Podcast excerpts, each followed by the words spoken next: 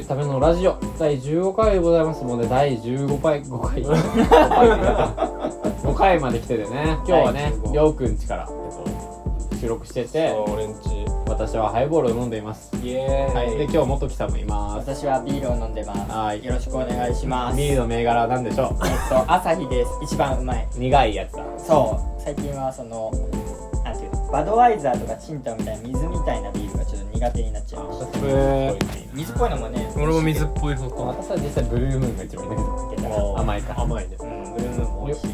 は何飲んでるんですか俺はラムコークでラムは何のラムですか？あバカルディね。ええあのコンビニとかにあるやつだそのディスとかじゃない 一番。大きさ大きさとか。の話とかメジャーな。ちっちゃめのなんか何百ミリとかですよね多分ね。いつ買ったかもちっちゃめな瓶の瓶の。ねリキュールのバカルディさん飲んでます。私も甘いのが好きなのはい。甘い甘い。甘い。ってやつね。甘い。甘い。いい曲なんだっけ甘いってあれか。えーカルビン・ハリスだ。ハリス。のフランク・オーシャン・ミーゴススライドのやつだ。スライド。毎年夏に聴くやつだ。あれはいい曲ね。あれとあのあれと88ライジングのミッドサマーマットです。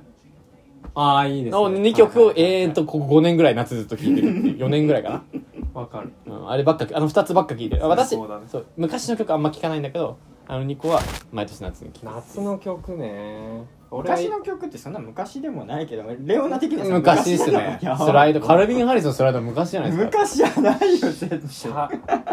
4年で幅。4年経ってますよ。去年の曲でも聴いてるか分かんないのに。今の男だなあれ。な今。い 今をやっぱ現代っ子まあいい消費消費しまくり人間ですからね。大量消費社会の俺は山下達郎だね。山ん。下達郎ね。夏最近山下達郎が告発されてたね。あのレコードの話？そうそうそう。あーそう。あじゃあそのはいどうぞ。ちょあっと詳細あんま山下達郎の。分かってない。八掛けがどうとかさ。そう。まあ別にいいよね。ビッグラブレコード。はいあビッグラブなんだあビれッグラブレコードの店主の中さんって人はいはいはいはいはい。がツイートしてて山下達郎の多分原価率の話してるね。そうそうそう。多分。それで多すぎる。取り分が多分多いんだろうレコード会社かどこが通ってんのか分かんないけどだから手元にこの最後の小売店が持てる利益がすごい。他のレコードよりも低い。まあ、原価率が高い商品なのかな。だから。でその上で山下達達郎がレコードはすごく大好きな文化みたいなことを言ってたからまあもちろん中前置きはしてたけどね。山下達郎はそういうビジネスにまあ関わってないと思うし価格とかには口出してないはずだからレコードまあそうですよね、うん。あんだけ売れてる大御所だから、うん。自分が値段決決めるとわけじゃはないいからね思いますからね。だからそう前置きはしてたけれどもまあだから言いたかったんだろうね。そういうのは自覚的になるよっていう、うん。ツイート結構切れてたようん。うんうんうんねあれはまあ腹うん。立つよね、なおさら今こんな状況だから余計腹立つんじゃない？でもそういう何現場っていうか何裏側って全然意識したことはなかったよね。うん原価がどうね。それでも売れるからむずいっすよね、うんまあ山下達郎のレコードなんていくらでも売れるだろうし、あと私は単純にその原価とか考えちゃいますよね。やっぱ会社そういう会社に所属してる人間だから。うん原価とかね、うん。その取材にいくらかかってるとか、はいはいはいはい。テキスト書くのいくらとうん。か撮影するのいくらうとか。わ取材のお金とかすごい聞きたいなどんぐらいのまあここではしなくていいけどす。げえ気になるね。どういう？安いですよそんなの。安い全然安いですよ。うん想像してる全然安いと思いギャラが全然。うん。無に近い無に近い、うん。でもだからそのみんなもうライターとか フォトグラファーとかなんだろうスタイリストいろいろいますけどほとんど善意でやってると思った方がいいですよ、ほらスタイリストも本当に儲からない仕事っていうイメージなんだけどまあ全部てっぺんに行けば死ぬほど儲かるって感じですかね。なんか儲かってそうだよねうん。有名な儲かる人は全部そのジャンどのジャンルでのてっぺんに行けばそれは儲かりますよ。俺昔さメンズノンノよくはい出たんだけど、メンズノンノとかそういうのってスタイリストなんかスタイリスト出てくるじゃん、こうはいはいはい。はい名前の知れたスタースタイリストみたいな、おその時野口剛。ーあー野口剛なんてもうだって億万長者じゃないですか？大大御所でだからそういう人の名前よく聞いてたから、億万長者ですよ。そうもうスターレベルまでいったらまあすごそうだよね,、まあそうですね。あともう文文章を書く人に関しては単調を出すかどうかでそれがヒットするかどうかじゃないですか。うんうんうんうん。結局ね自分の本。うん。それに尽きると思いますよ。うんうん結局だってそれじゃなきゃ自分に利益売り上げはペなペイバックされないですからね。自分に売り上げ入るのはうん。うん単調だけですから。た単調？自分の本。ああそういうことね。そういうことねなんですかはいはいはいはい。なんだと思ったんですか？単調って。単調。単調を欲するの方ですいやいやいやいや単調。単調。単調ねっていう。いや分かった分かった分かった。そうごめんきちゃんとあれだ。聞いてなかっいや全然いいですけど変わった。そうね。まあそうですよね。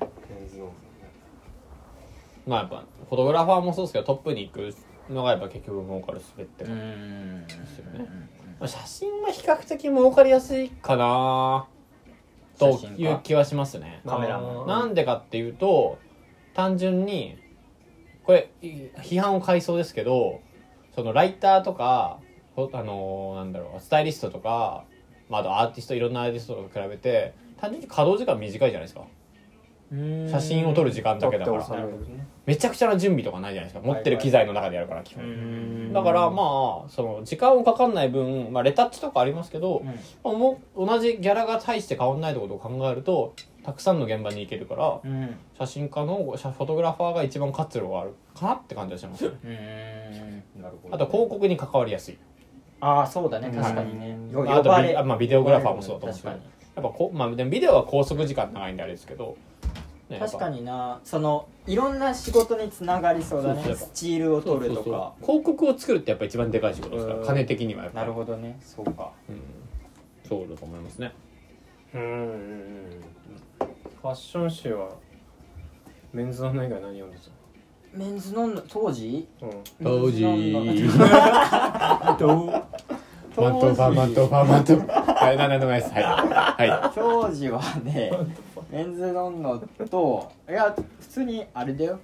一般的なポパイとか。HR とか？HR あんまり読んでない。HR だってキラキラしてるから。でも HR に一回乗ったことあある。あか私も多分あるかも。あいや乗ってそうだもうん。ん変わっちょたきちょきと HR はあるかも。ちょきちょき乗ってたよマウントを取り合い始めた。いやマウントじゃなくて HRVS ちょくちょくじゃあちょきちょきはスナップとか並びに行ってたんですよわざわざえ？並べ並んで取られるのがあるんですよなんか。そうそんなんあんの？全国スタッフみたいな。あーなるほどなんか何百何千人ぐらい乗る特集とかあるんですよ。はいはい原宿？あそうそうそうそうそう。わざわざ取られにごめん行ってました。どういう絵なの？そのスポットがあってそこにわらわら。あ東京編とか北海道編とかいろいろあって。えー、看板でも立ててんのか。あなんかでもそういう感じですよそういう感じ。わお。でみんなわざわざ取られて全員乗せますみたいな。全員乗せてくれんだ。あまあわかんないです実際のところはね。うん。でもまあえみんなじゃないだろさすがに。そうそうそうだと思う。でもそんなに来ないんじゃないですか結局。その自分が乗ったやつはやっぱ取っといて。いや取っといてないですよ。覚えてもないです えー、撮ってないの？全く。俺もどういう？俺はね缶バッジ。違う。缶バッジだけ。どういう格好をしたかも覚えてないです。あ覚えてる？うんノベンバーズのバッジをつけた。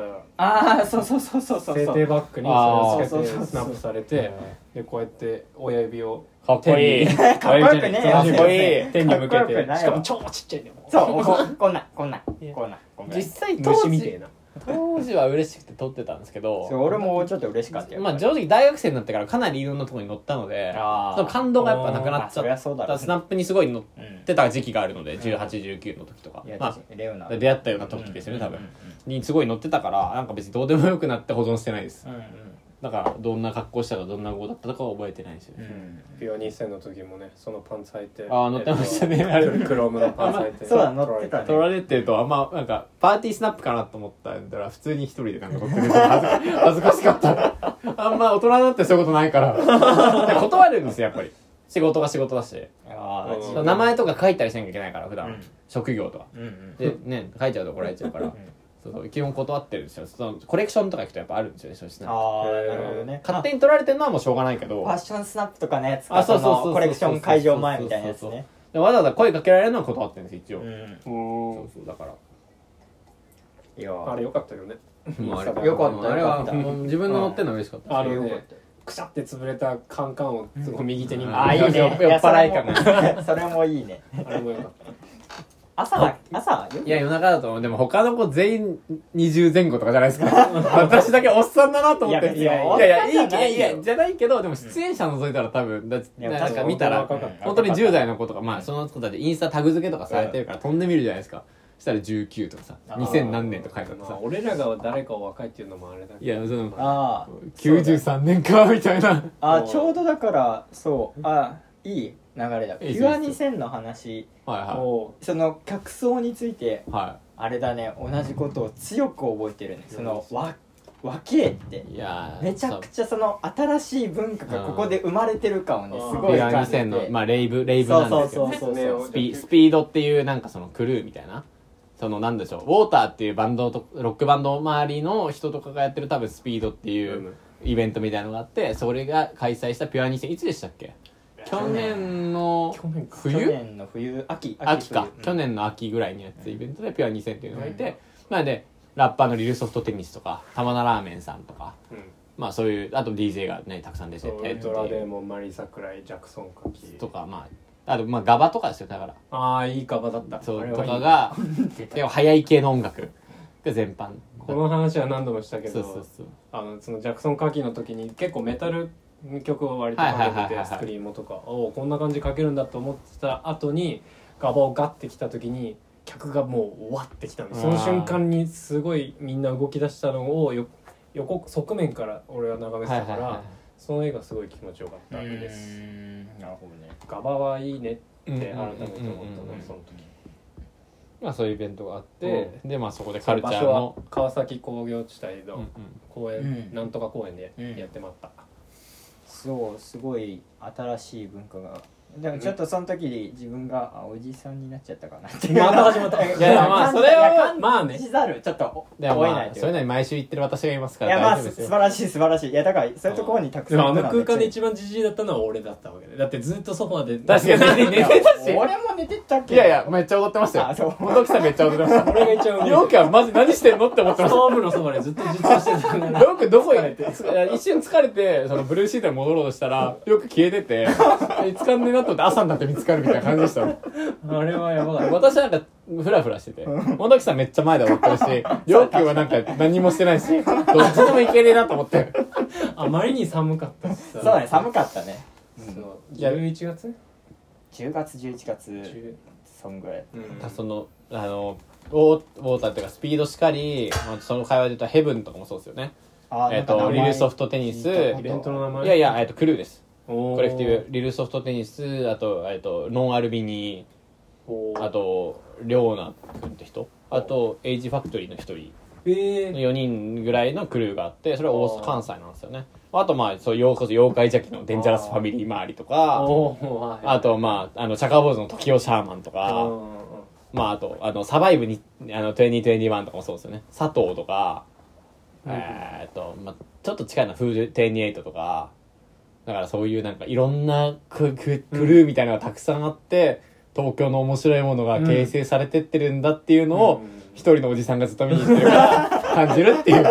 でもそうやって並べていくとやっぱコレクティブがいっぱいあってこうシーンみたいなものがアングラそうそうそうそうアンダーグラウンドのシーンがあるんだなっていうのはすげえ興奮するねそうそう。うんやっぱそれとねそこにやっぱそこって結構ヒップホップ文脈だったりするけど、うんそこにちょっとあの東京バイタミンとかがダンスミュージックもやってたりとか、う例えばユースクエイクとかあと,、えっと CYK とかそういうのが連なってきたりしてもっとなんかそのハウスとかテクノみたいな要素も入ってってみたいな面白さはやっぱすごいある、若くてね。そうそうそうそう。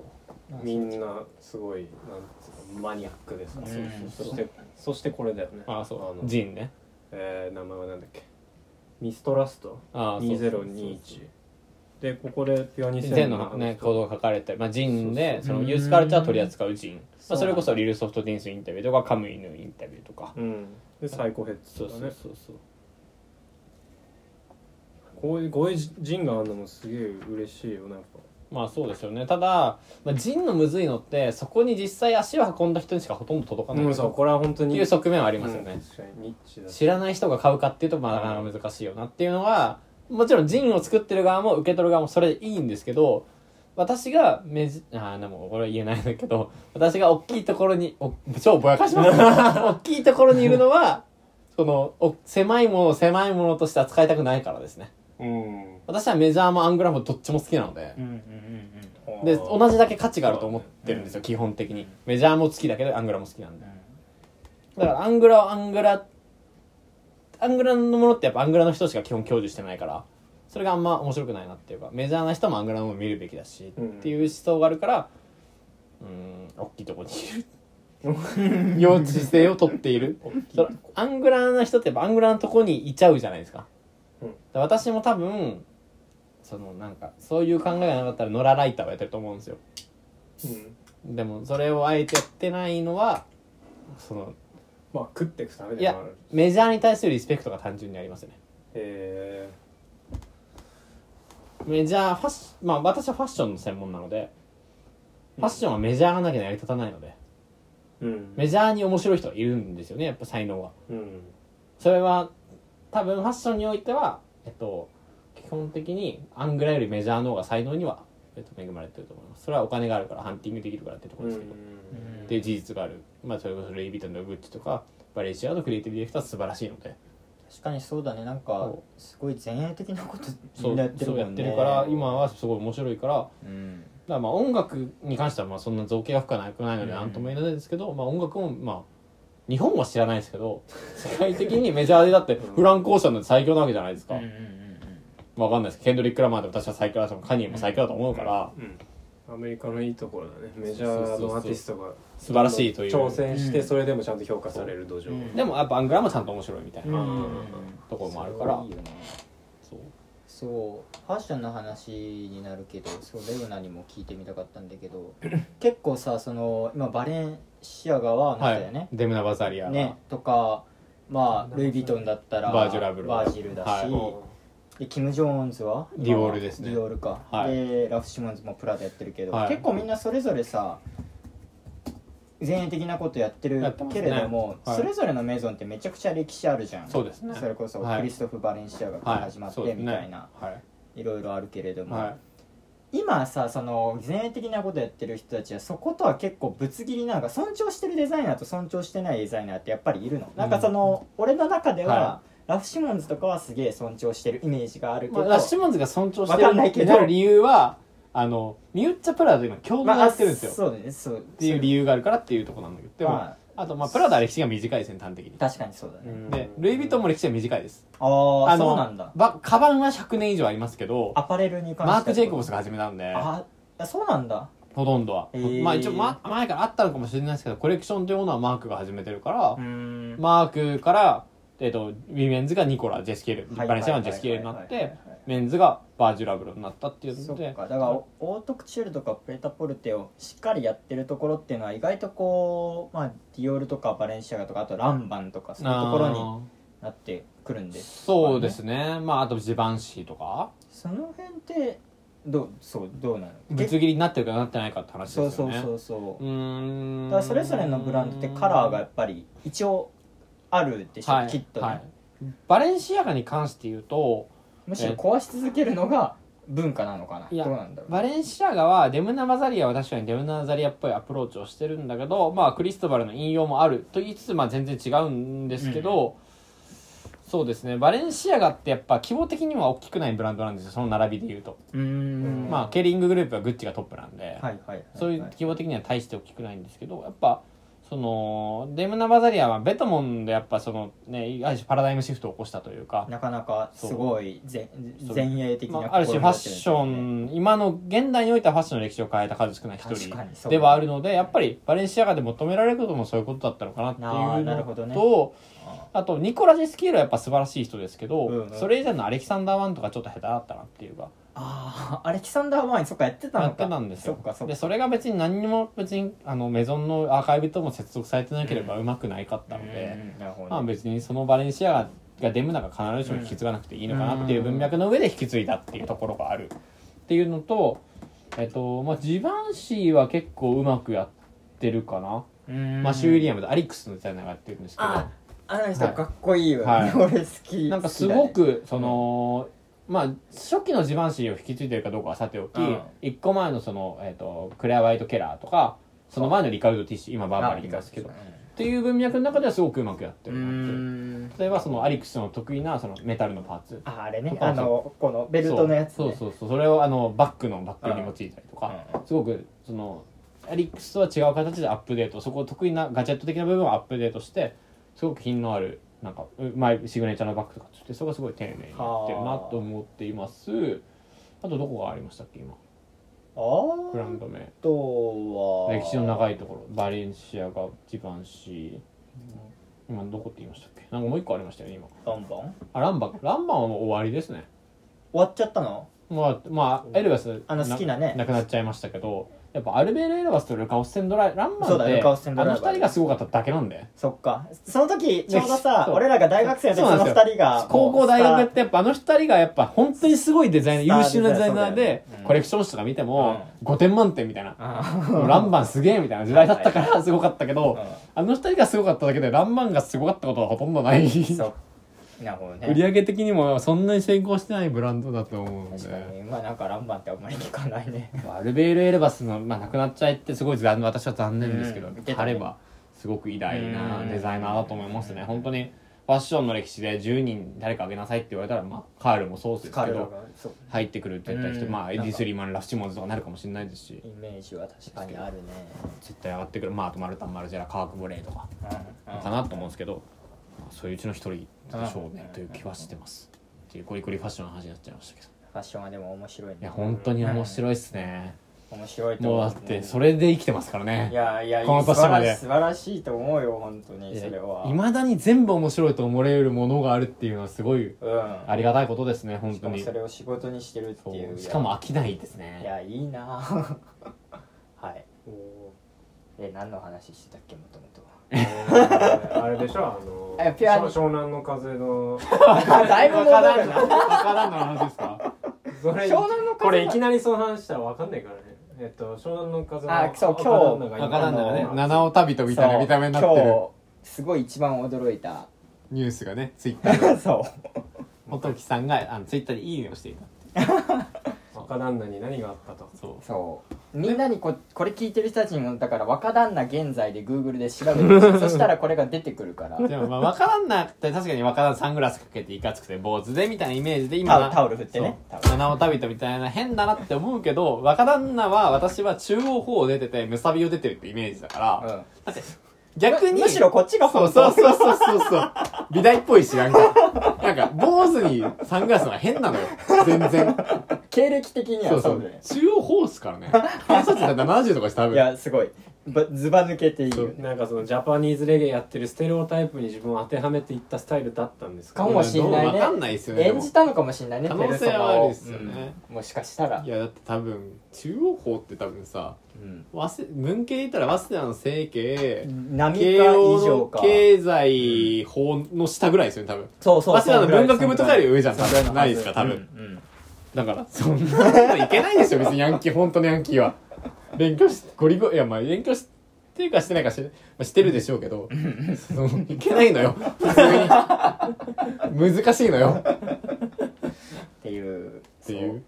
まあ何があったのかは分かんないけどね結局。えでも曲も変わってんですかねじゃあね。あなんかねソロをやってるらしいあねまあシンガーとしてやってとかなんか見たことあるしね。でそのこの人のアカウント若旦那のアカウントを見に行ったらなんか新しいレーベルとか結構ね絡んでる人がねビジネスマンっぽいっすよね。そうあってる側。っそうそうそうそうそう。ぽい。えでか絡んでる人たちも大沢紳一とかななんかちょっとだからモンドグロッソマジ？となんかうん。ラジオかなんか一緒に写真ああーなんかそれやってて。たかも。見たかもしれないです。なんか関わってる人も結構変わってきてるというかそういう感じなのかな。レーベルに今なんか立ち上げたのか分かんないけどそこに坂本龍一の娘の娘さんの坂本美優さんもなんかいたりとかそんな正しいかどうか分かんないけどそんなこと書いてあったー、アーティストだ。そう。だから本来の本来の自分に戻れたのかもしれない。若旦那は。まあでもねやっぱ転身する人いますよねうまいことなんかいろいろって思ったけどパッと例が思いつかないですけど。ダイナミックに方向性変えた人って誰かいるかな最近。いるだろうけどそういるだろうけどいるかな。アアーティスティックな方向に行った人とか逆にアーティスティックからポピュラーな方にあ行ったりとか。テテイラーとか。テイラーする人。とかはだからまあアーティスティックな方向に今舵を切ってそうメジャーでまあフォークロアの話ですよねそうアルバムで言うと。カントリーから始まって。ポップスになって。ね今はなんかオルタナティブロックみたいなそうね。わかんないけど。音楽好きな人から評価される感じには確かになってるかもしれないですよね、で政治的発言もするようになそうそうったと思政治そうですね、うん聞きますしね。う、ん。女性シンガーとしてはああいうアティチュードっていうのは結構まあそうですね。重要？うん。うんうんうんだとまあでもすごいテイラー・スウィフトは単純に曲がいいそうやりたいことをなんかやって、俺のイメージではデビッド・ボーイとかプライマル・スクリーンみたいにやりたいことがいろいろ変わうん。ってちゃんと新しいのに挑戦してそれがなんか商業的な感じじゃなくて自分の内的な動機からやってるイメージがあるからすごいいいよねフォークロアい好き？あのフォやあんまり聞いてない。まあまあまあ聞きまナショナした私は。ルナショナルがあそうプナショナル。ロデューサーにうんやってるね。全然そのフォークフォークロアもそうなんだけどちゃんと聞いてないけど。最近出たフリートフォクシーズだっけ？フリート・フォクシーズの新しいショショアかな。あれっぽいのかなってなんとなく思ってあでもだから好きそうだなって聞いてないけどあ元木が好きそうかなと思って。そっちを聞いてないから分かんないですけどまあそこそこ聞いてました。うんなんかそのなんだろうポップスの中で聴ける方だなっていう認識で聞いてました。ああなんだろう変な怒られそうですけどザ・ウィークエンド聞いてるみたいな感覚で聞いてましたね。あー。ウィークエンドはウィークエンドポップスと振るのはあれなんですけどそのなんだろう。アメリカのめっちゃ一般の人が聴いてその音楽っていう偏偏見なんですけど。そのすごい風呂敷を広げちゃうんですけど。TikTok でしょ？ててーてーてあいや流行ってますねああそれは見たことないけどそうなんだそうその曲がシンプルそれしか知らない私がラップ以外の US のもので聴くものの一つって感じかなうんあもう本当にでもすごくフフォークロアは何ですか？家で聴く感じの、うん。すごい良さそう。うん。良さそうというのは聞いてない。んで聞いて聞いてみます。聞きます。じゃあはい。今回のお題。まあね前雑談で30分ぐらい経っちゃいましたけど。前回ね。前回が90年代のブリッドポップうん。についてよくわかんなかった回だ。前回。えだから俺も前回のおさらい おさらいはおさらい。おさらいは前回俺はだからレオナみたいに頑張ってマシンガントークみたいに喋ればよかったね。たくさんそのこそうとに。そうなんかウィキペディア的な話に結局終始しちゃったんでそうだね。俺が なんかあんま分かんなかったなっていう。そういやだからそのああブリッド私としてはね。いやいやそうだよね。まあでも聞いてないと分かんないだろうなって思ういやでもまあ説明も下手くそだっまあたな。すいすいません。反省が。はいまあ、まあとりあえずだから90別に反90年代つながりでうん超雑に僕らの90年代の好きなものをただ話すっていうだけの回今回。皆さん何何年何月何日生まれですか？92年6月29日。92年7月な29日。近いですね。一月違い。あ私はあ29日同士、うん。うんえー、私は93年12月でございます。日にちは？12月2日うーん。まあでもふーんとかな何座だな。とかなんないだろなんだ何のふーんなの？日にち聞いたかそうふーんってだって俺らが日にちいやまあレオナも日にち言う喋るけど別にないですよねそこに。あ2日なんだへすごいな。ないですよね。いい風だった。うん。びっくりしちゃいましたね。えっとね90年代好きなものはねはうーんあみんなまずじゃあ90年代に抱く印象を話せばいいんじゃないですか。90年代っていうのはどういうあ感じだったか。なんか前回も言ったような気がするけどやっぱり。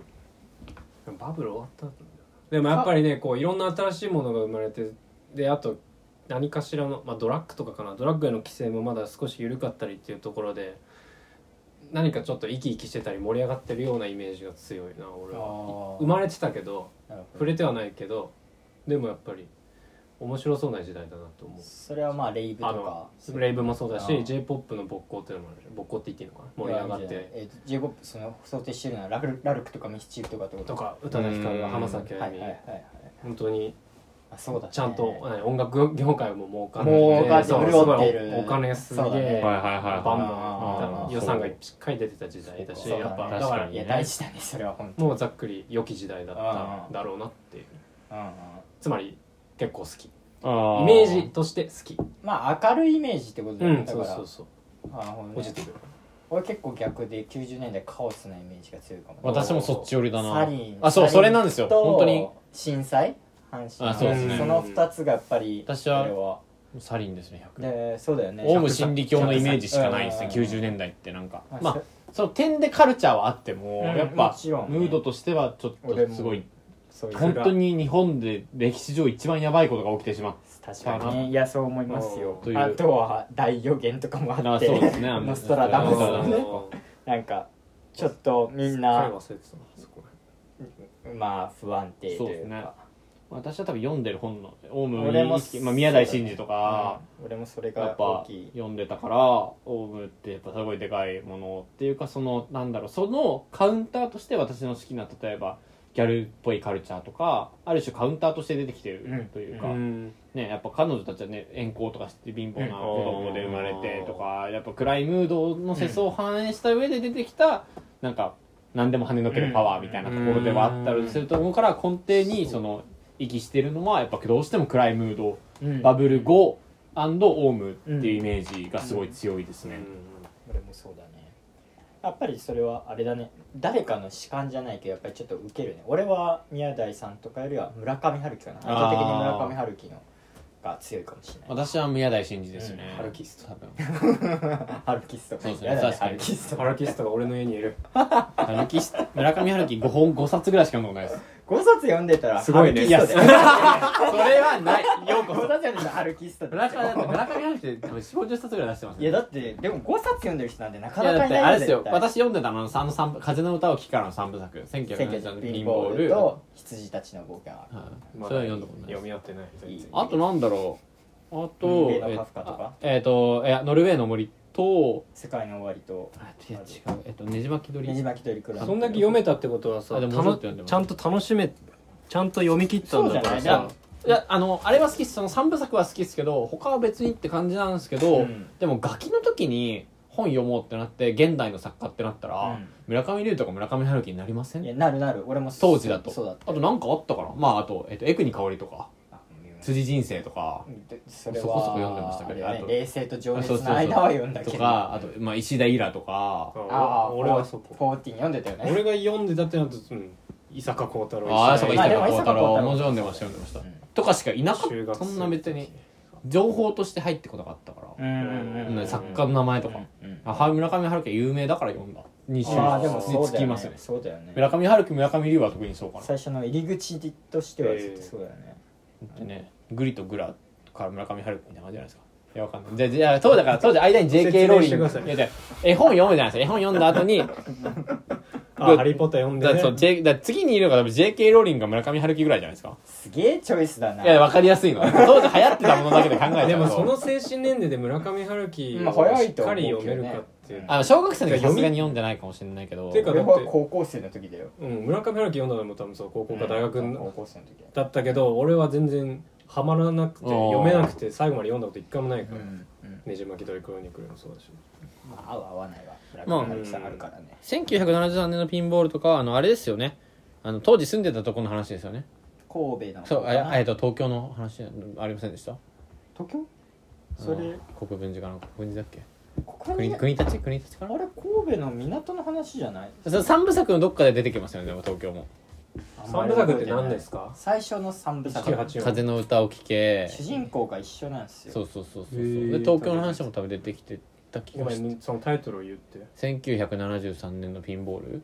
風のそう風の歌を聴け。あと1970ピンボール。年のピンボールと羊をめぐるあそう羊を巡る冒険だ。うん。そうそうそうそう。なんかあんま覚えてないですけどなんかバスへのバーのイメージがすごい強くて。あああれでしょ？J が出てくるあそうそうそううそうそうそう。その後に一応それが3部作だけど補足として4作っていうかダンスダンスダンス。はいはいはいそうだそうだそうだそうだあそれがだからそれが神戸の話か？海っぽいところえっの話、とね海が出てくるのは最初の方だと思う。そうですよねそうですよね1900そうですよねあとはもうずっと北海道とかのあ話だからあそうかそうかそうかそうか本当に覚えてなさすぎてちょっとあれなんですけどなんか海とバスへのバーのイメーいジが強い作品だなっていう。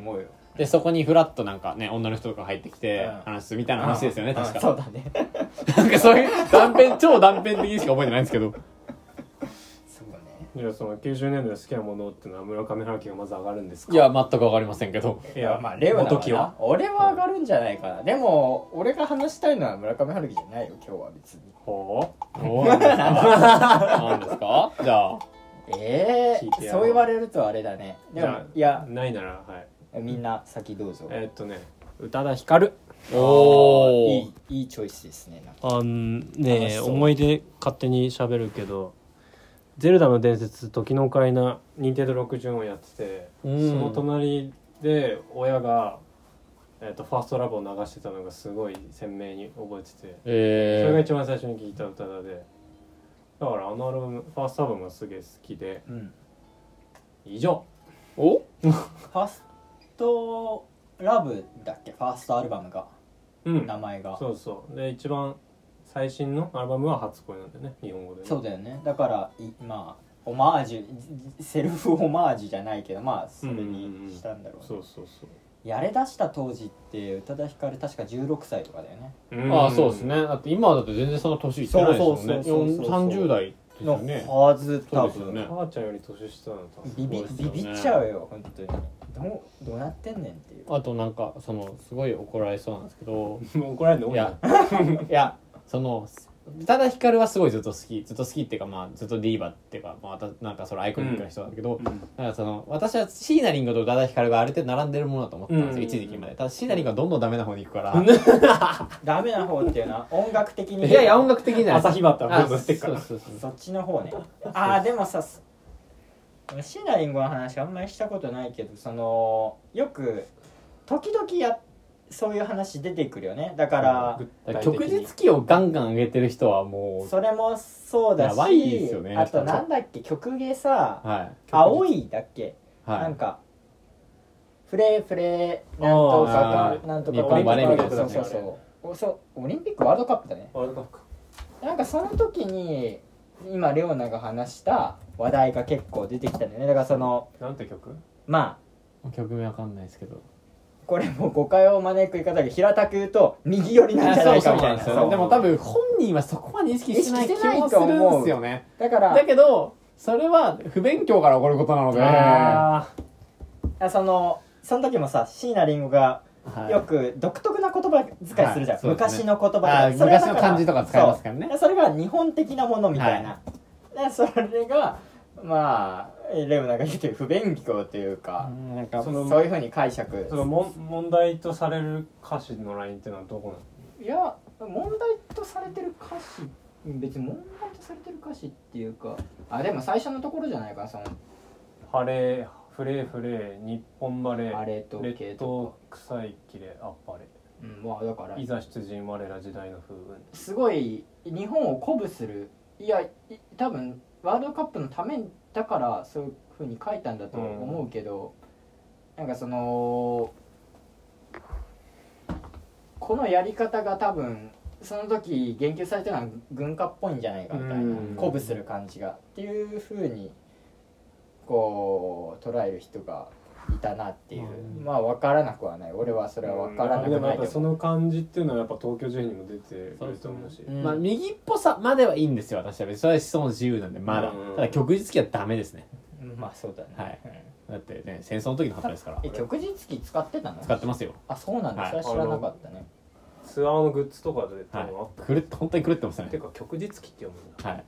それはよろしくはいないでしょうね、朝日畑それだから不勉強なら不勉強でいいいいですけど。やっぱりそのそれは批判されるべきことってだっていうのを曲日記ってハーケンクロイツと一緒ですからね。そうだね、うん。いやそうだよ韓国の人とかその満九満州とかうん。わかんないですけどそういう人たちが見たらどう思うっていういや単純に。そうだと思うよ。だからそれに対して曲日記使うのは日本の権権利というか当たり前のことだっていうのがよくヤフコメとかに出てくるけどマジでどうなってるんだっていうふうにねそれで何も知らないファンが振るわけですよねその旗をでそれでねわかんないけど頭の中では印象としていいものを映ってたとしたら本当に怖いことだなっていううん。ある種ね。そのヒトラー的なものを関わってさせると。むしろそんだけ影響力のある人はなんだろうもっとちゃんとしたことを伝えるうん。なきゃいけない立場なわけで、まあだから野田洋次郎の優勢思想とかとつながるとかありますけどでもこっちの方がひどいと思います。あ本当？日の丸も最悪だと思ったけどね。あ別にでもなんかああれれははきついよ。あの歌詞。うん。ラッドイいやきついンプスの日の丸っていう曲があ日の丸ははきついですし野田洋次郎の優勢思想みたいな話がツイッターで炎上したのもまあまあきついですけど、でも曲日記の方が個人的にはきついかなっていう気はしますね。これをモチーフとして振り回すのがまあ合うとあか詩で詩だけで言えばまあ別にありそうっちゃありそう。いろんなところで使う、まあ椎名林檎の過去の批判されてるのもそうだし、まあ、ありそう。そのアイコン日本語ラップだってありますから。うん。えっとなんだっけ？ハンニャとかハンニャとかベイン桜とかマリアとか出てた曲の何かなんか日本日本モチーフめっちゃ使ったマイクリーみたいな曲昔ありなんか忘れちゃったんですけどうん。あったりとかまあ日本語ラップって結構右翼と密接だったりするんで、うん。それこそ旧 MSC でいうとメシアドフライとか右寄りのことだったりしてるっていうのも全然あるし日本語ラップと右翼って結構まあ右翼ってね新宿で凱旋者やったりとかで新宿ってね MSC っていうクルーが今カンっていう人が率いたクルーなんですけどはいだからそういうカルチャーとやっぱ半グレみたいなところと密接だったりするから、うんまあね、日本語ラップとはやっぱ関係あったりするんですけど曲それでも曲実機を振り回すっていうのはちょっともう狂ってるとしか傍から見たら本当に怖いことになりかねないし、それが例えばオリンピックで歌う人だったりするわけじゃないですか。っていうのは怖すぎるなっていそううだね。椎名林檎が右か左かっていうのはマジどマジでどうでもいいしどっちでもいい。それをでも曲実機とかするっていうのは完全にアウトっていうのは、うん。別に別に右でも全然いいと思います。しそう全然。でもまあ左だと思うけどね椎名林檎はその考えとか多分多分だけど。ね、信じたいですけどね、うん。でもその安易にか、うん。でも安易以外に考えられないけどね意図的に使ってたらもっと悪質だしうん。そもそも。かん無自覚でやってるかさうんやってるからこそ本当に立ち悪いし。でもなんか左のイメージは別にないんですよね左っていうかそのなんだろう反差別とか反資本とかそういうイメージも別にないなっていう。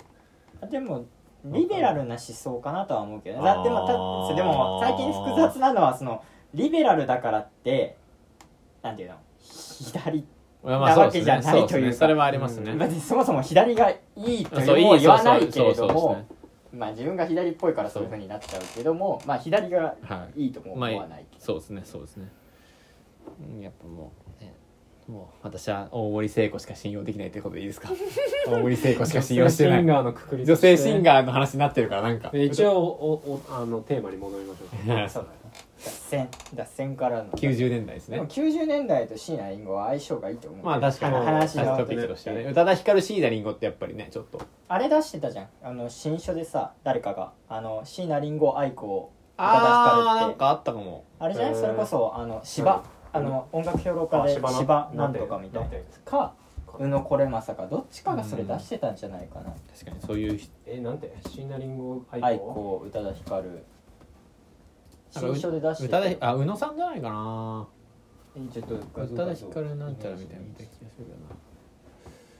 宇多田ヒカル？あこれこれかな。1998年の宇多田ヒカルそう。これでそう全部出されてた浜崎あゆみも結構前宇野さんですか？新書ではないはず誰ですか新書で。新書か。うん。宇野さんですよね。宇野これまさ。これまさこだから90年代面白そうねこれ。だから宇多田ヒカルの話に戻るとやっぱり90年代はあこの人たちうをん。時代を引っ張ってたんじゃないですか本当に。まあそうですね。じ事実として。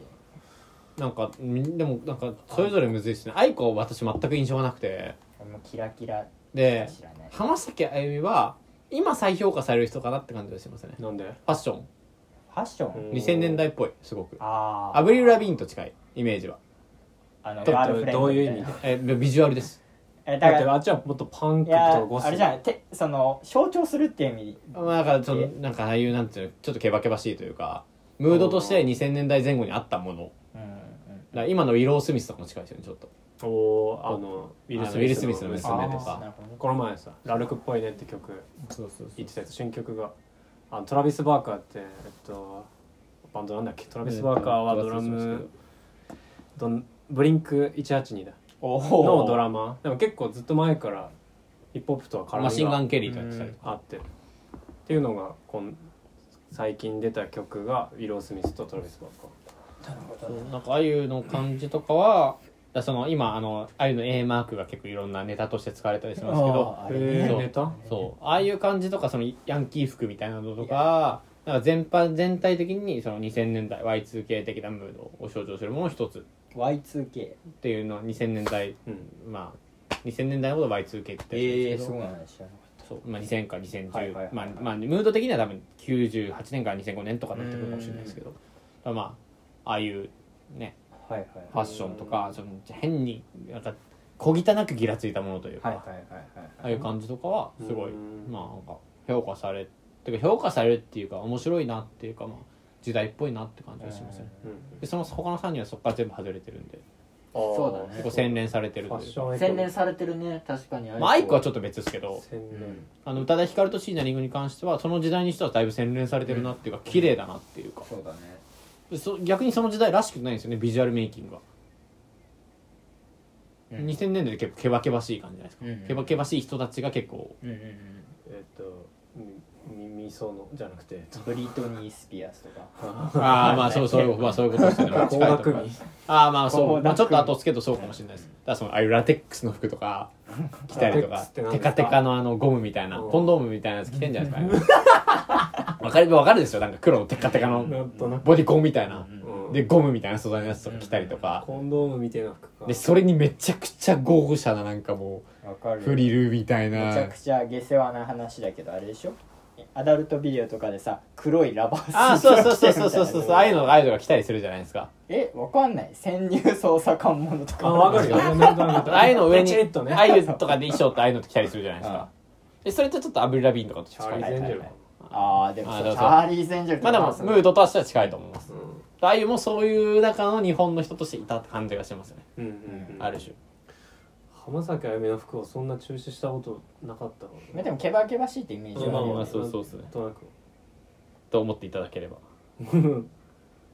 思い浮かんだ？なんか90年代。他に。90年代やっぱり音楽ばっかりなんやけどこの前ブリットポップに話したもんね。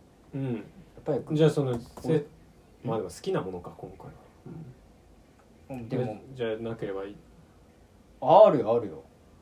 オルタナティブロックとかじゃないですか。もうででかいねすごく幅。あでもまあやっぱり中心はニルバーナとか。次がニルバーナですよね。ニルバーナですね。ニルバーナさん。バーナさん。グランバーナさん。グランジ。グランジですね。うんなんでだろうね。でも90年代のロックがどうして自分もこんなに好きなのかっていうのは難しいですね。なかなか説明つかない。わねどうしても惹かれちゃうけどね。グランジあのエエモの話をしようかなとは思ってたんだけど、エエモはさあのエモトラップがあって、えっとリルピープがミネラルをサンプリングしたとかで、はい。こう、えー再注目されミたり。ルピープってミネラルサンプリングしたあるよ。マジ？多分ミックステープかなんか出てますね。だよはいそんなんやってんだ。すごいねでもグランジのサンプリングしたヒップホップとかってないのかなとか。でもカかなりート・コ同じバーンの影響を受けてる人はなんいっぱいまあ、この、それこそ話キッドカディがフ衣装でァッションには出てくるけども。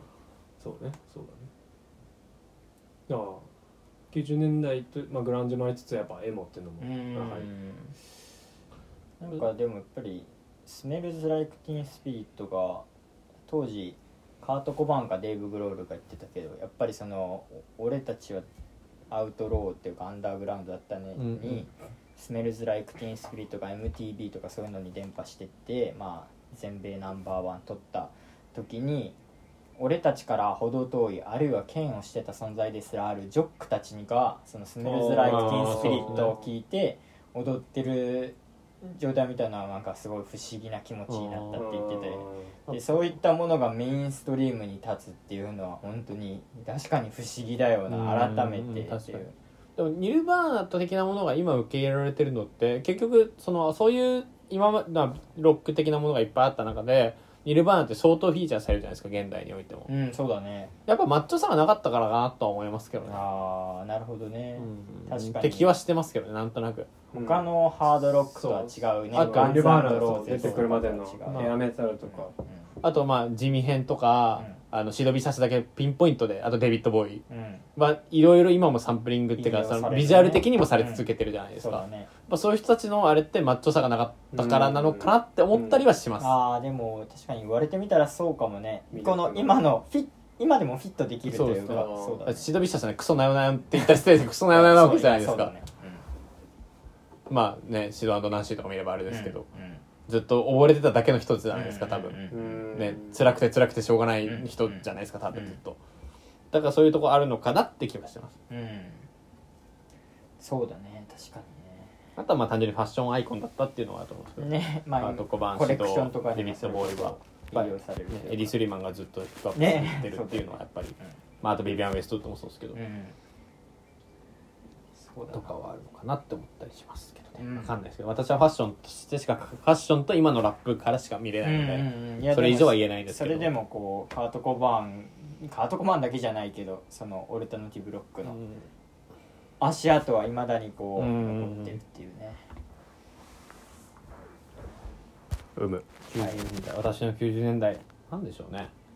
まあでも私個人の話で言うとやっぱ三品キャンプですかね三ああのあれ日本語ラップの一番最初の、まあ、あれ一番最初って言い方はちょっと語弊があるんですけど、まあ、大きなイベント。うん。日比谷野外音楽堂であ。行われた96年のイベントがあってアーティストの名前じゃなくて、まあ、そうです。イベントの名前でです。で ECD が、まあ、主催をしていて、へー。まあ、当時その、えっと、ユーザーロックとか、まあ、ランプアイとかジブラとかライムスターブッダブランドシャカゾンビソウルスクリームっていった人たちが出ててでその後にその後の世代のニトロマイクロフォンアンダーグラウンドのメンバーもなんかバックで出てたりとかしてて。っていう、まあ、伝説ある種伝説的なイベントがあって、で、まあ、最近で言うとその20年後に三品キャンプ20周年みたいなイベントもあってそれも日比谷音楽堂でやってそれに行ったんですけど、三品キャンプって三品って何？どう書くの？ひらがなとカタカナです。3がひらがなでピンが。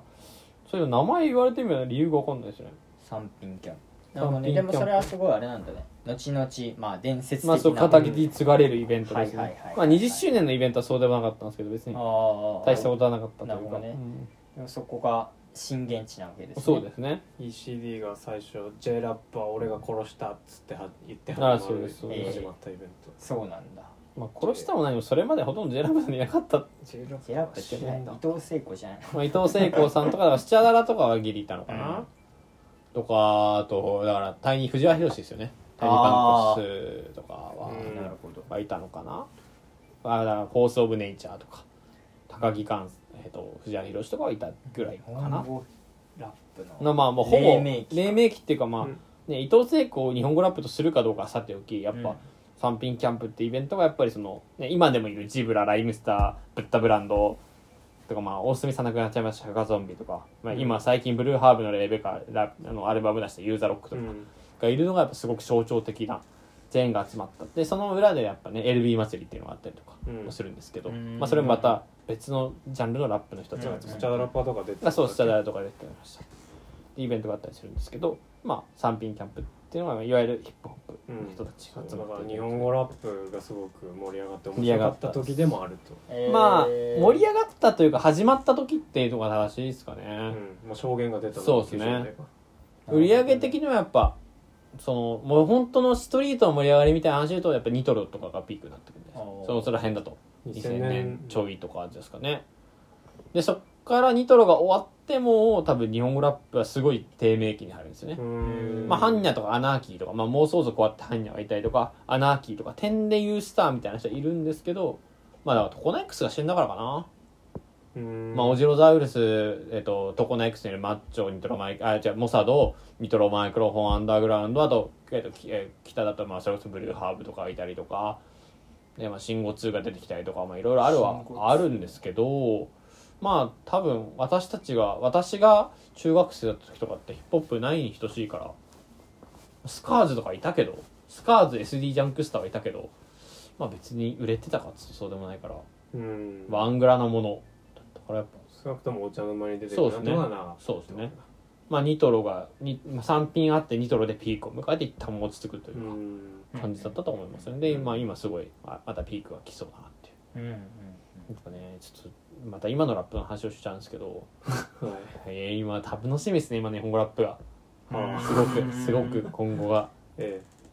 あのシックボーイがあのリル・アーロンの曲作ってたりとか誰？エモラップのリルあのギターロックでラップするアメリカのラッパーですへえサンプリングモッドとかなんかあったりしますわかりそうないやサンプリングでそんな有名あのあギあのいやあのギターサウンドでエモラップする人ですだから、うんリルピープとの違いはじゃあもうちょっと歌いますよねうーんリルアーロンの方さらはに歌うのかはいなんかもうノリとかシックボーイに近いんじゃないですかだからそれこそでもアメリカで結構売れてて一時期。そういうことにヒットしててまあでも海外と絡むんだ。そう LA で今ちょっと前までレコーディングしてて。うんでレックスはベクシーと曲作ってるしみたいな。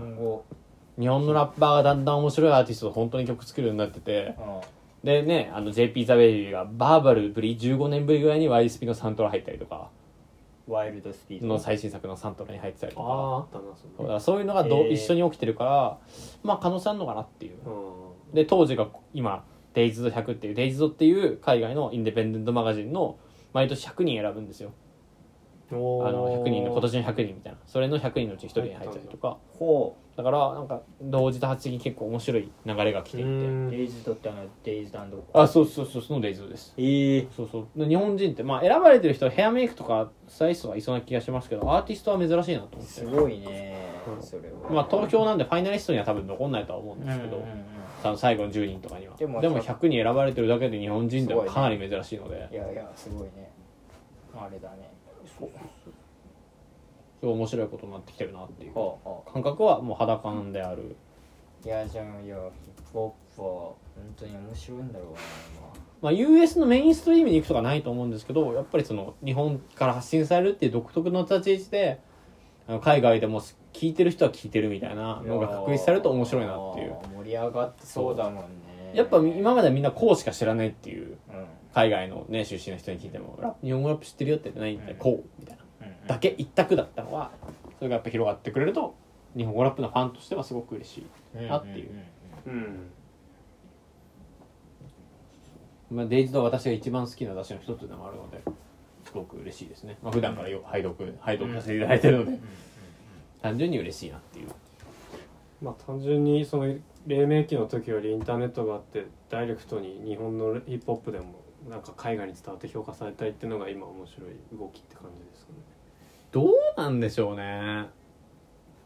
なんか下手しえっとここ323年ま前までは黎明期の方がまだ評価されてたんじゃないかなって気がしますね最近はやっとい海外で日本のラップ聴いてくれとか曲バッドホップがあのうん。ビージーとかと作ったりとかしてましたけど、海外で有名プロデューサーと作ったりとかしてましたけどそれのちょっと前までは下手したらその日本語ラップが黎明期でミックステとかそのカセットとか作ってた時にそれが中国とか韓国とかに入ってってえっと、例えば中国とか韓国でラップ始めたのがきっかけはジブラとかブッダブランドって人めっちゃいるんですよよそれこそそれはモーメンとかそうだったりするから、いはいはい。でそういう人いっぱいいるんですよ。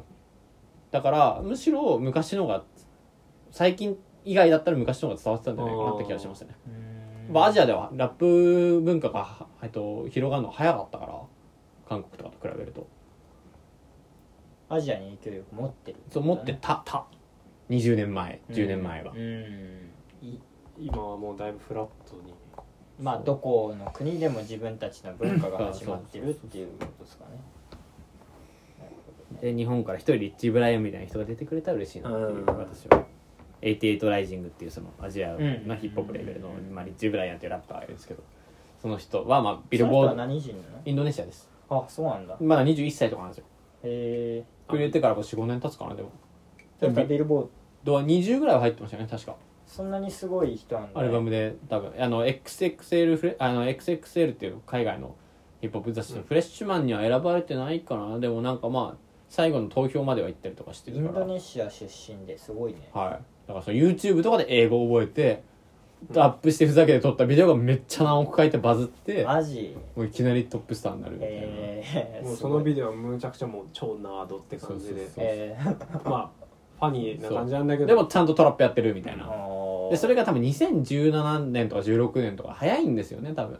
うん。だそうトラップでいうとミーゴスのちょっとカルチャー2のちょっと後ぐらいじゃない？タイミング的には。速さ的には。速さもあったっていうのもすごい良かったしアジア人がやってるっていうのも新鮮だった。まだ多分そこに手を出してたアジア人がほとんどいなかった頃。もともと YouTuber として一企画として確かラップをやったとかそうそういう感じだった気がするすごいねそこからそんな風になるんだバズって。もともとだからは今も俳優になりたいとかじゃなかったかな確か。ラへえップがそんなに別にあそう。ラップも素晴らしい。もうそ,、ね、それこそ XXX 戦団長と曲作ってたりとかもしますしね。そうなんだもう今はメインストリームの人なんだね感じ。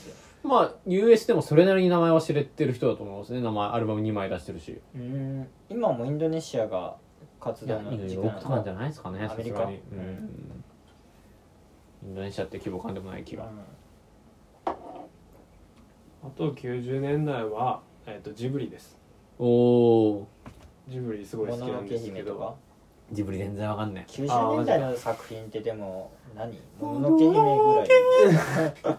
タチだけ？そう「もののけ姫と」えっ、とあれと耳あ耳を澄ませばもんじゃない、うん。多分。耳を澄ませば。あと平成ポンポコとか。ああそう平成ポンポコと山田君方法華経ああ、うん。同じ千と千尋はもう2000 2000年年年じゃないですか多分さすがに。でもやっぱり重要作品が。うん。まあだから90年らへんは本当に。もののけ姫は重要でしょうねそううん。別に語れるほど何かあるわけじゃないけど。何も見たことはあると思うけどぐらいだな。紅の豚も90年だかぽそうだね。確からまあこれもまたねポッちょうど「ポップライフ」を聞いてて「紅の豚」が話に出てきて「紅の豚」自体はそのそれまでは結構女性が主人公だったりこうそのタイミングで割とこう男性優位じゃないものを描いていた。っうーん。てところがもう早かったしジブリがね。斬新だったみたいな話をしてたんだけど。って言われてああそうなんだと思いました。うん。なんかそういう見方したことなかった。魔女宅とかありますよね。うん魔女宅。魔女宅。いやジブリ数少ない好きな作品ですよ。あ魔女宅とハウルが好きなんですね。あうん。ハウルはいまだに見たことがない。あそうですか。うん。私はそのジブリなんなんか変怒られそうなんですけど ジブリ怒られそうなやつ多いな今日やや苦手ポイントあってうん。映画ってにジジブリのキャラって結構成長するじゃないですか。ね。2時間の間に。2時間追いつけないんですよね。気持ちにそれはもう映画っていうフォーマットのいやでも話でしょ。いやでもいやフォーマットの話でもあるんですけどでも別になんだろう現代におけるものでそんなアニメって成長しがちじゃないですか2時間に収めると。アニメ映画としてしゅけあの終始しちゃうと結構成長しがちじゃないですか。だってその君の名は？ワンクールに比べてってこと？そうそうそうそうそうそうそう10話で成長するまだ感情移入いろいろできるんですけど、ただえ映画作品だと役者のビジュアルはそんなに変わらないからその子供時代とか大人時代分けて描く作品を除くうとん。そんなに変わんなくないですか？変わんないね。てか同じで同じ状態でその2時間内でいろんなことがあって成長するからってことででもそのめちゃくちゃ心情がアニメの方が変わるイメージがあるんですよなんか。アニメの方がなんていうの精神性みたいな本人の主人公の精神性みたいなめちゃくちゃ劇的に変わる。何かを経て。っていうイメージが強い、なんとなくですけどね。それは「新エヴァンゲリオン」のシンジ君みたいなまあそういうそういうことですそういうことですそのスタート時と、うん。終わった時時点でうん。その精神主人公のなんかその根幹となる部分がすっぽ抜けて全部変わるみたいなのがそうだよアニメ作品ってめっちゃ多いなって新イメーエヴァンゲリジがあってオンなんてもうシンジ君もう死にたいってところからもうマリとじゃあ行こっかみたいな感じになってるからね。それがあんま得意じゃないって追いつけない？まあなんか別にジブリにもアニメにもとど限らない話まあ限らないですけまあど、そうだよ。限らないですけどアニメの方がそういう作品が多いっていう印象はありますね。うん。まあ描きやすいからだと思います単純に。その成長。うん。絵的に。うん。人間の顔はそんなに変えられないんで。ファンタスティック・ミスター・フォックさんって別に成長の話じゃねえしな。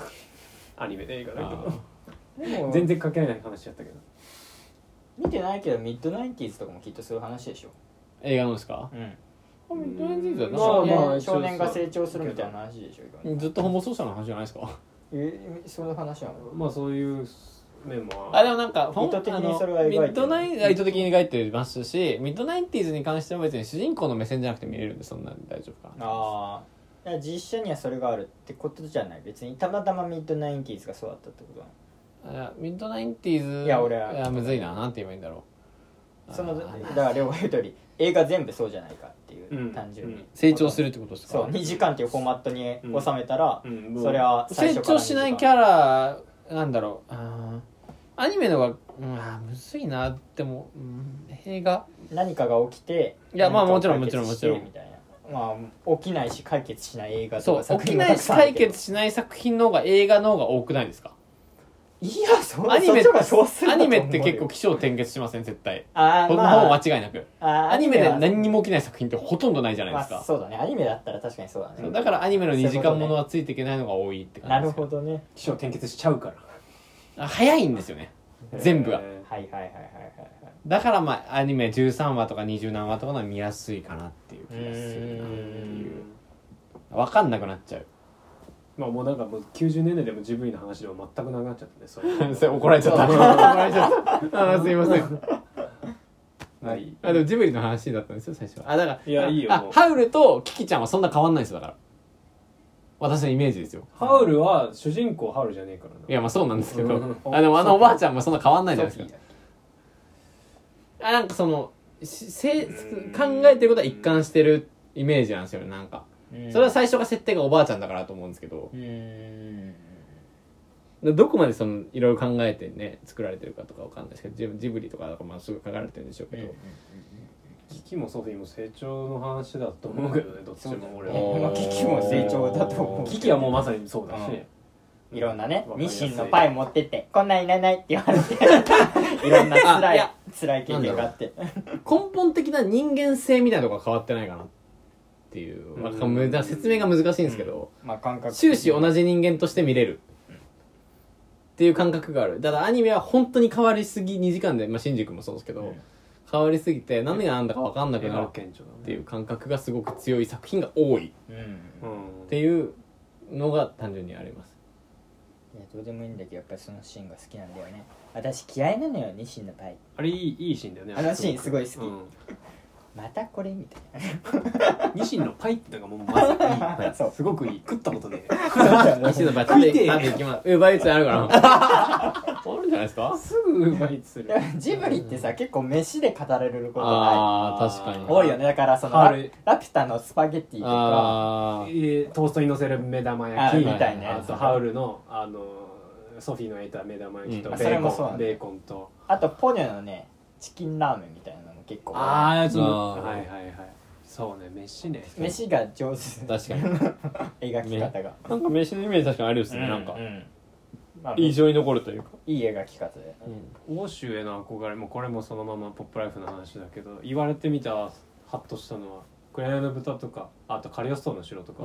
すごいディテールがかなりあのバーの瓶の並びだとかあーその部屋の装飾がすごい細かくてやっぱそのヨヨーロッパへの憧れがもう如実にそこに現れてるっていうのがまさにその通りだしそれが魅力の一つだなっていうのはうん。多分ジブリのその。そうだね。よく言われるもんね。絵がいいい宅急便がどこかとかクロアチアだとか。確かに90年代確かに欧州の憧れの時代なのかもしれないですよね。にうん。ヒップホップだってそうじゃないですか絶対、うん日本のオリジンのものってほとんど多分。出てこってないしそうそううそう。ね確かに j p o p だってそもそもうんコピーから始まってうん。確かに。発展していったそれでいうと2010年代は日本オリジンの時代ってイメージですね。うん。なんとなく。なんか具体例がある AKB とかもそうだしああいうカルチカルチャーとしてのアイドル。うんがカルチャーね。まあ握手券とかもそうだし、そうだね。チェキとかも絶対日本オリジンだし。確かにね。あとまあ私の中でもカオスラウンジですよね。アートで言うと、黒瀬洋平。まあ黒瀬洋平はダメでな人間でしたけど梅梅沢和樹とか。あのアイトのそれこそあの東さんの言論のとこでアートスクールとかやってたカオスラウンジっていう美術団体。でそれにつながるのが、まあ、秋葉原カルチャーもふくちゃんとかだったりとか。おおもふくちゃん旦那ですねだから黒瀬は。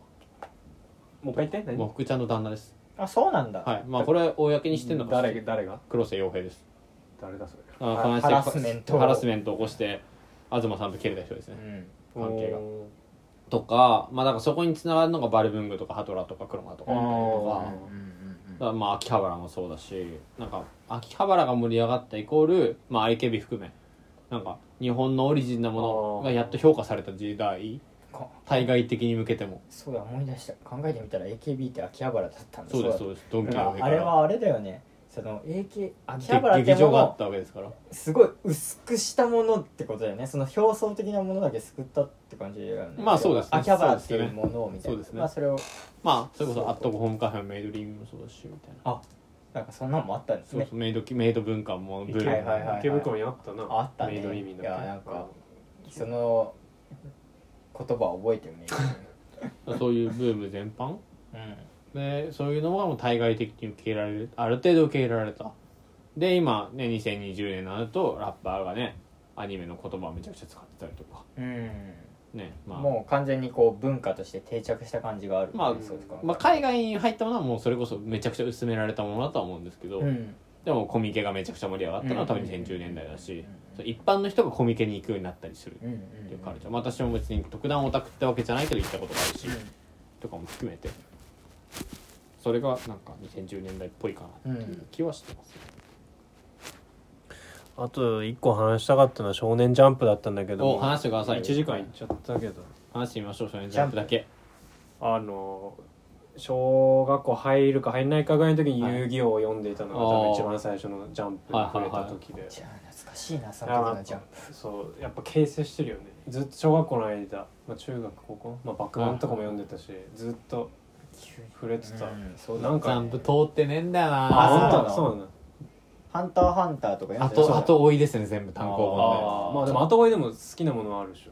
ででもそその遊戯王もそうだし、まあそうですけど雑誌を買うカルチャーがなかったからうん。全部後追いっすよね。俺もまあ単行本ではあ俺もるけど。読んでなかったけどね。買ってはなかったけど。単行本買ってた、単行本、そうだね。単行本ですらオンタイムでデスノートだけですよね。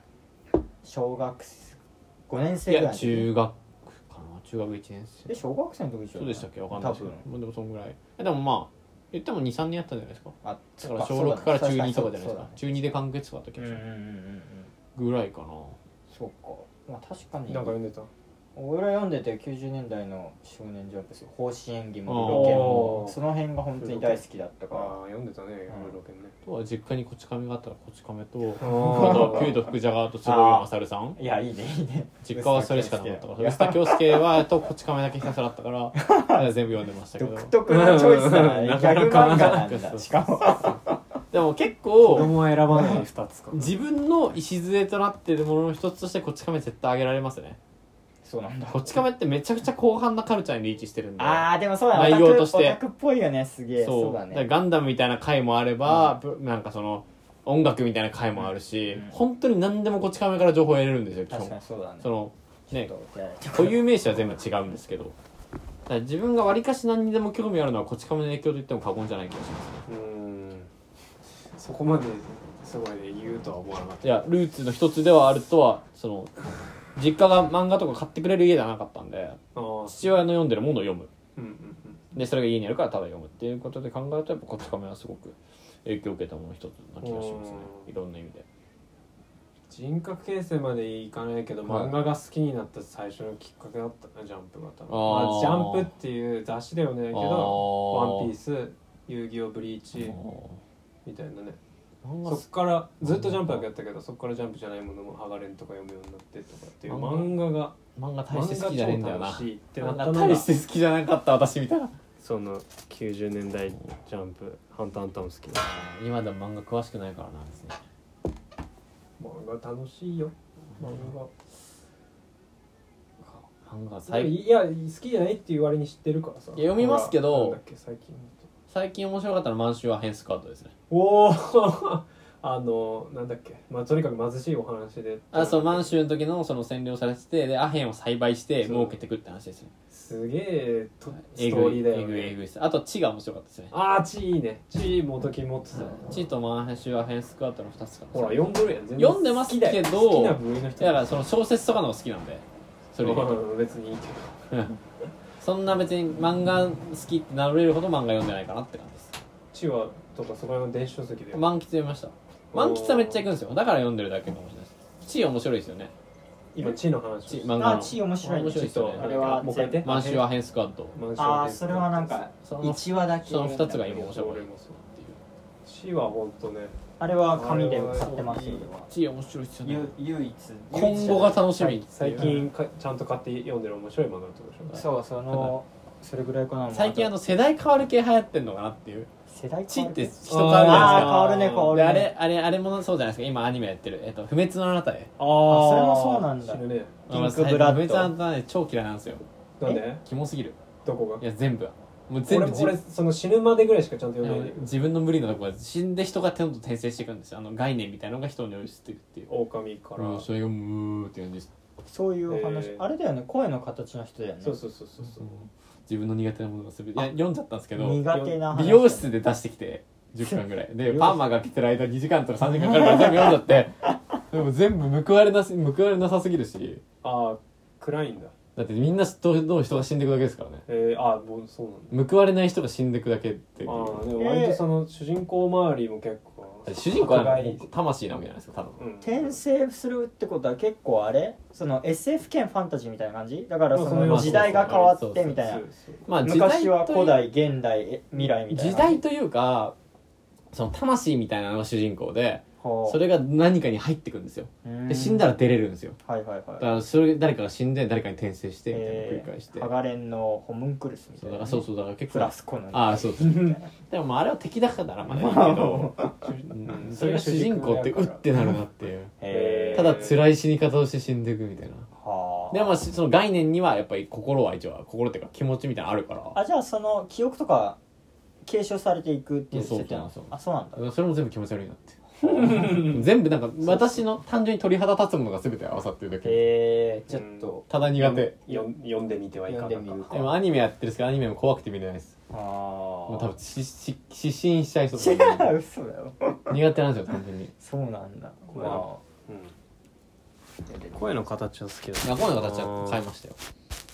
変えましたどのポイントが好きなんですかって聞かれたらちょっとうまく言葉にできないけどでも好きだなあ映画も見ました。ね映画いいよね本当まダブルも見ましたよ。ああーほら読んでるじゃん。嫌いって言われそう。まあダブルは。嫌いじゃないですよ。苦にあの漫画は詳しくはないっていうダ感じです。ブルはその演劇の話ですあ同じ作者？違うよ野田あまた英子は別のはい。ごめん俺物語とか説明するの大の苦手なんでサクッと。あの男の人2人があの演劇をやっていくんですけどちょっと詳細には忘れましたけどえっと演劇をやらない方の人がめちゃくちゃ演技の才能があるんですよね確か。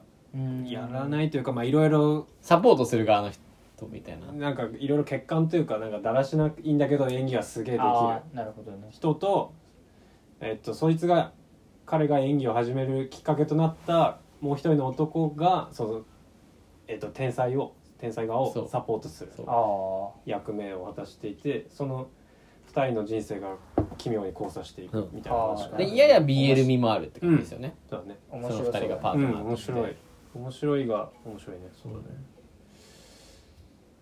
でも題材がこれをこういう漫画多分他にないだろうからあーかなり面白い。えまあえその何？実際になんだろう？シェイクスピア？あなんかがやってましたね。とかあったりその撮雑影？誌雑誌はフラットなんか名前聞いたことあるようなないような少年インザフッドとブルーピリオドも一応読んでますね。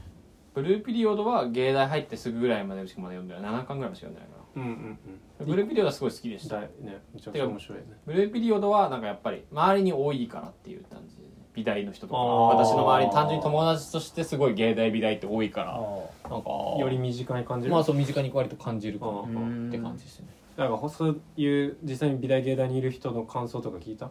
いやまあえっ、とあのそのなんだっけヤッコ君ですね主人公ヤッコ君彼とかがあんだけその期間が短くてもあんだけ死ぬほど絵描けたらまあそれは受かるよなっていう感想。すごく現実的な、まあ美大の人ってやっぱみんな勉強はしたくない人じゃないですかやっぱり、うん。その努力はできどちらかというとできないタイプの人の集まりだったりするから、美大予備校に行ってあんな毎日何枚も本当に描けんだったらそれは芸大受かるかもねっていう玉美の人とか言ってました、ううんんまあ確かにそうかもな。玉美めさびの子たちと。確かにあんだけ描けたら受かるかもなって言ってました。そういう意味ではだからちゃんと取材されてるってことなのかもしれないなっていうある意味ね。作者は芸大卒だったかな。ああそうなんですね。やっぱそうなんだ。確か。そうなんだね。でもすごくいいね。やっぱ知らない世界だし。うん。うん。知らない世界のスポコンって感じですね。新たなスポコンって感じ。文化系の。文化系のスポコンって感じですよね、だからなんかブルージャイアントとかをちょっと彷彿させるような、うん違うけど違うけど。超頑張って苦悩してを掴み取る。そうまあ少年ザウトも読んでほしいですうねんぜひ。少年インザフターは単純に勉強になる。うんね。ヒップホップの話。普通にその90年代かなそのミックステープの情報とかも出てきてあのん。オルガンバーのあーステープオルガンバーはいはいはい。も出てきて。まあでもミックステープは手にに入んないんですけどね。あそこに載ってるわ。YouTube にはあったりするんでうん。そうそう。買えるわけはない。グラフィティもそうだしさ。いいね。そういうインディペンデントな文化のね。ちゃんとなんか拾ってるっていうのがゲットハリウッドさんすごいなって本当にヒップホップにコミットしてた人だからその責任をやっぱちょっと果たそうとしてる感じはするなっていう感じしますね意思を3巻発売したんで。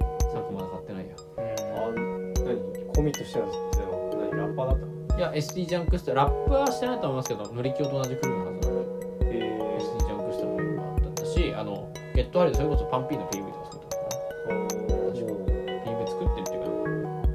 イラストなんか今ときめくいろいろやってますからね。ヒップホップに乗せて AV とかで関わり続けてる人なんでああそうなんだ。みんな漫画描けちゃうのがそもそもすげえな。っていうその今の人にしろ芸大出身の人にしろ、そもそも化け物だけどな物語考えて絵も描いちゃうあそうっすよね。いやすごいよね、まあもちろん原作と英語分けてる人もいっぱいいるが、もう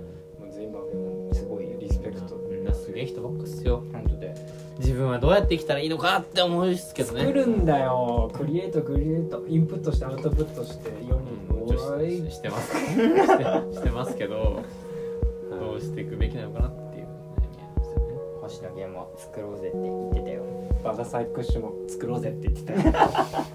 作ってる方だと思うけどな。別に。だそうだね。そう偉いんだよ。作ってる人はみんな作ろうとしてますけどえー、90年代はそんな素敵な年代 ぐっちゃぐ素ちゃ。敵な時でし素敵な。そうですね。素敵な時でした。うん。いやまあそのオウムの話もっとしたかったけど。さらっ長くなるよ。そうですね。じゃあ次回はオウム会で。いやそれは嫌だ。それ嫌だな。暗いというか。それはてか私たちが話すこともない気がするく暗いっていうわけじゃないな。まあかなり。難しいというか。当時のムーードをちゃんと分かってる人とかちゃんと取材した人がねうん。すべきことだったりするとは思う。うん親父がその問題問題ですかその事件が起きたバス電車の後か前とかだった。マジ？へえその近くにいたのー、まだ学生の時とかでしょ？そうそうね多え分親が？俺の？親父ってことでしょ？えっ親父とあれって何年？95で。95そうです。俺3歳だね。あじゃあ。あじゃあ学生って？学生じゃないか そっか。俺は3歳。そうだそうだ。もう働いてるわ。そう。そうだ。親父は働いているという感じで結構長くなったけど。まあそういうこともあります。はい。はい、ありがとうございました。ありがとうございました。また会う日まで。また秋まで。はい。また会いましょう